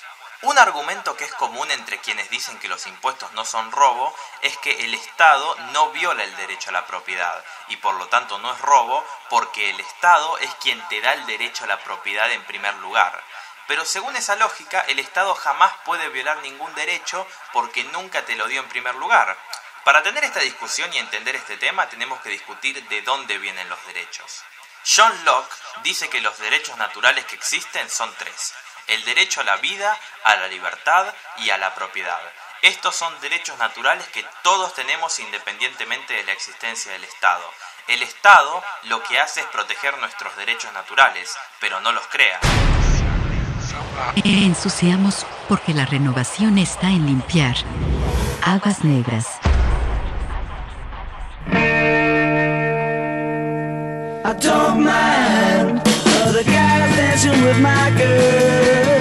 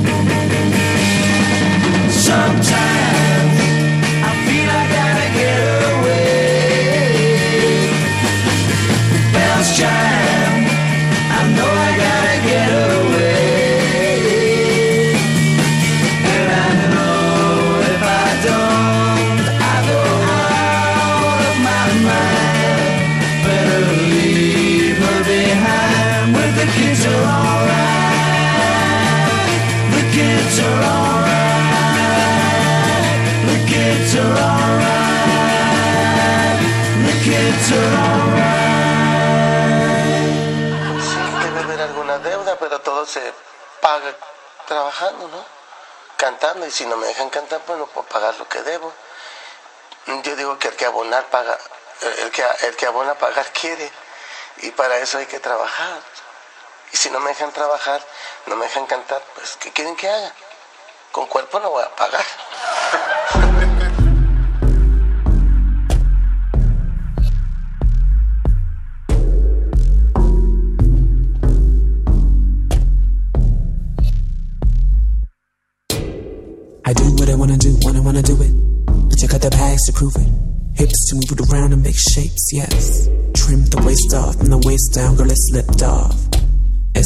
It's wrapped around a dick. Do you wanna taste? I don't give a fuck what you think. You don't know me. You might owe me. But bitch, you'll never know me. Ask me how I got here, but I work hard. Ask me about my luck. Yeah, I've been lucky, and I've been unlucky. It's both. Don't put your shit on me. Bitch, I'm special, you can't tell me otherwise. That'd be a lie.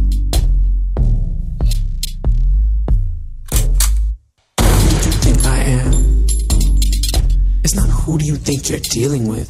No, cause you're not dealing with. There's no deal. It's just real on my side. Go ahead, speak for yourself. Go ahead, speak for yourself. Cast the first stone. If you wanna be a puppet. Better yet, speak for yourself, states. Speak for yourself, states. Speak for yourself, states. Speak for yourself, states. Speak for yourself, self, states.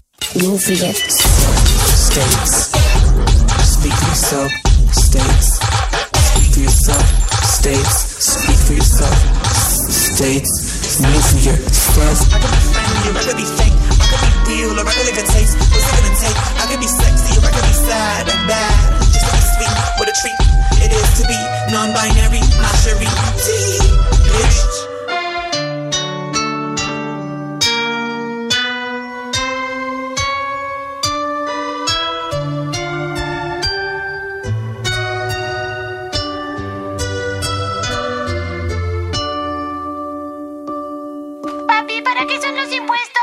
Pues para todo. La policía, los árboles, el sol y hasta para los pícaros que no les gusta trabajar. Benditos sean. Según John Locke, cuando la sociedad se pone de acuerdo respecto a ser gobernada, firman un contrato en el cual se ponen de acuerdo en dejar la anarquía a cambio de un Estado que proteja sus derechos naturales. El Estado lo protege, pero no crea el derecho a la propiedad. Este es un derecho natural, es algo que tenemos por el simple hecho de existir. Quienes dicen que los impuestos no son robo dicen lo siguiente generalmente. El Estado te da el derecho a la propiedad, por lo cual si éste elige que no se te aplique en cuanto a los impuestos, entonces no se te aplica. Por lo tanto, no es robo. Eso está mal, porque el Estado refuerza mi derecho a la propiedad, pero no me lo otorga. Este es un derecho natural. Pongamos un ejemplo para entender este tema. Supongamos que un hombre roba un auto. ¿Eso es robar? ¿Qué tal si una banda de cinco hombres roba un auto? ¿Eso es robar? Y si 10 hombres hacen una votación dejando que la víctima vote sobre si deberían robar el auto antes de robarlo, ahí es robar. ¿Qué tal si 100 hombres toman el auto y le dan a la víctima una bicicleta? Ensuciamos porque la renovación está en limpiar. Aguas negras.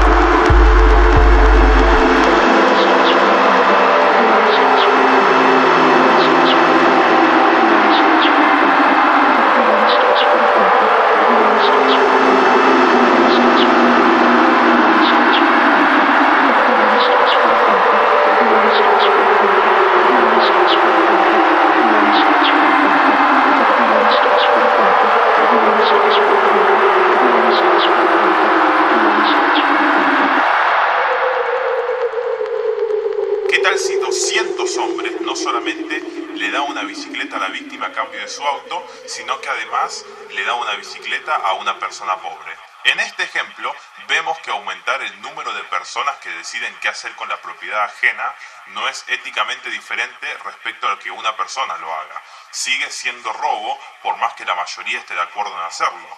Quienes dicen que los impuestos no son robo, lo dicen porque no quieren admitir que es un acto violento que vulnera el derecho a la propiedad, porque si lo hicieran tendrían que cambiar radicalmente su forma de pensar. Hay gente que dice que ese ejemplo que acabo de dar sobre los hombres votando sobre el auto está mal. Esto lo digo porque leí mucho por internet.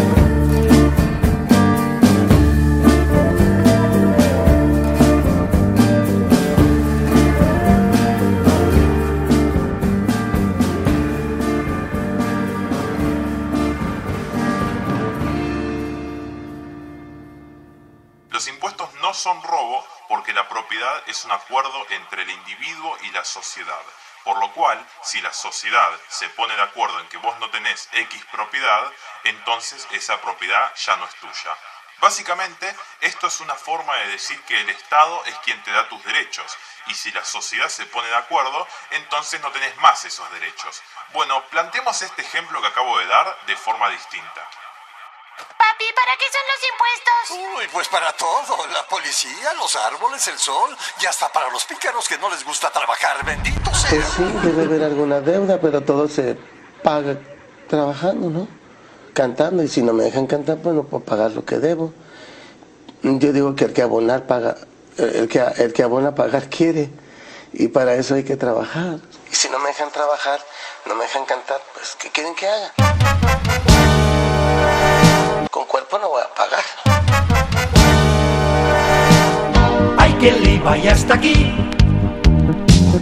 Hay que el IVA ya llegó. Es moderno porque sí. Y en Europa hace furor. Como somos de los pocos que lo saben calcular, si nos prestas tu atención, te lo vamos a explicar. Súmale gravamente el pasivo del sobrante y a la base imponible de la parte contratante la prorrata transitoria singular, deducida de la cuota del valor amortizar. Quítale el montante del volumen soportado y repercute en el activo el valor incrementado y le añades cuatro duros al sumar, por si te has equivocado que también puede pasar. Cuando llegue la liquidación, hay que calcular con atención bienes y servicios con activos y pasivos de la cuota tributaria más el plus de la inflación. Si tienes derecho a deducción, esto simplifica la cuestión.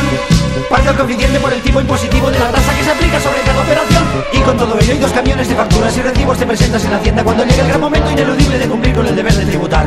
Se le suma, se le resta, se le pone, se le quita, se le mete, se le saca, se calcula, se comprueba, se repasa y el montante resultante es lo que tienes que pagar. ¿Se ha entendido? ¡No! ¿Se repite? ¡Sí! Sácale los ojos al gravamen sumergible y estrangúlale la cuota por la base disponible y al pasivo me lo pones a parir, achacándole la tasa del valor a deducir. Dale los tributos al volumen soportado y repercute brutalmente el valor incrementado y al montante me lo agarras al pasar y le metes por el IVA el valor a amortizar. Cuando llegue la liquidación, hay que calcular con atención para que la COF que le propines a la cuota tributaria le provoque una inflación. Si tienes derecho a deducción, esto simplifica la cuestión. Dale en pleno fisco a tipejo impositivo con la tasa que se aplica sobre cada operación. Y con todo ello, tus camiones de facturas y recibos te presentas en Hacienda cuando llega el momento ineludible de cumplir con el deber de tributar. Se la suma, se la resta, se la pone, se la quita, se la mete, se la saca, se calcula, se comprueba, se repasa y el montante resultante es lo que tienes que pagar. El derecho natural nos da el la libertad. Sin ese derecho natural a la libertad, las colonias nunca se podrían haber independizado. Porque si los derechos vienen del Estado, es decir, del contrato social, entonces el contrato social del momento no permitía la independencia, así que no teníamos ningún derecho legítimo a independizarnos. Pero si tomamos en cuenta el derecho natural a la libertad, entonces tenemos el derecho a una revolución para hacer valer ese derecho a pesar de que el contrato social no nos los dé. El Estado protege los derechos. Para cerrar, este tema de que los impuestos son robo es importante tenerlo en cuenta porque cuando se dice que el Estado debería hacer una cosa u otra, hay que entender que el gasto público son impuestos y que los impuestos son una vulneración al derecho a la propiedad por lo cual debería mantenérselos a un mínimo, a un mínimo, a un mínimo, a un mínimo, a un mínimo, a un mínimo, a un mínimo, a un mínimo, a un mínimo, a un mínimo, a un mínimo, a un mínimo, a un mínimo, a un mínimo, a un mínimo, a un mínimo, a un mínimo. territory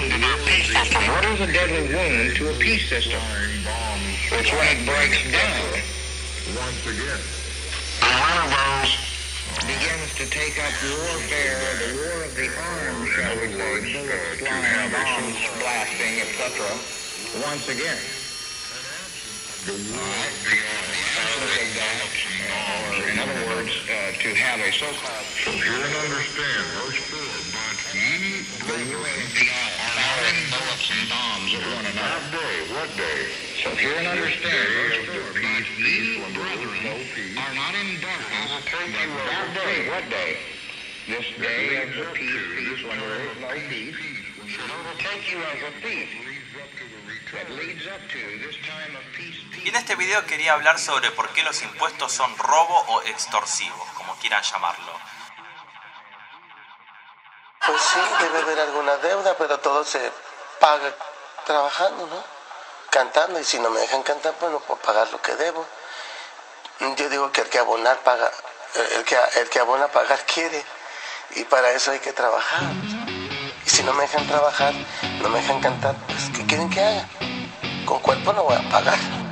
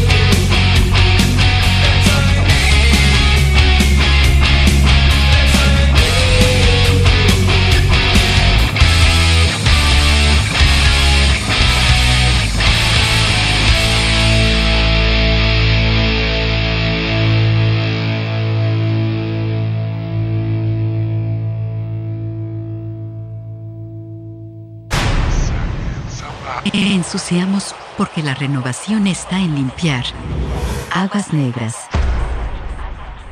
Tú eres con botones, pero yo soy Tou. Te dije que me iba a pegar y me lo iba a buscar tau tau. Tú eres con botones, pero yo soy Tou. Te dije que me iba a pegar y me lo iba a buscar tau tau. Tú eres con botones, pero yo soy Tou. Te dije que me iba a pegar y me lo iba a buscar tau tau. Tú eres con botones, pero yo soy Tou. Te dije que me iba a pegar y me lo iba a buscar tau tau.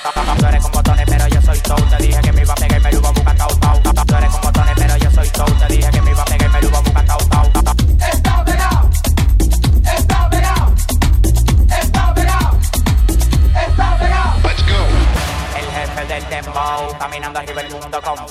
flow. Tú eres con botones, pero yo soy Tou. Te dije que me iba a pegar y me lo iba a buscar tau tau. Tú eres con botones, pero yo soy Tou. Te dije que me iba a pegar y me lo iba a buscar tau tau. Está pegado. Let's go. Está pegado. Let's go. Tú eres con botones, pero yo soy Tou. Te dije. Tú eres con botones, pero yo soy Tou. Te dije. Está pegado. Let's go. Tú eres con botones, pero yo soy Tou. Te dije. Tú eres con botones, pero yo soy Tou. Te dije. Tú eres con botones, pero yo soy Tou. Te dije. Tú eres con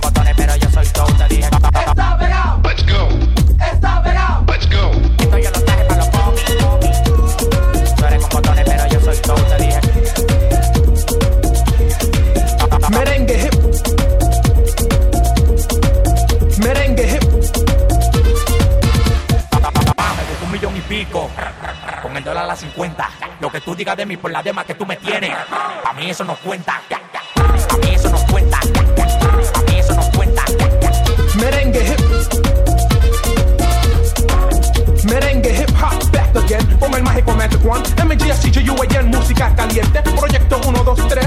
Vamos a brincar otra vez.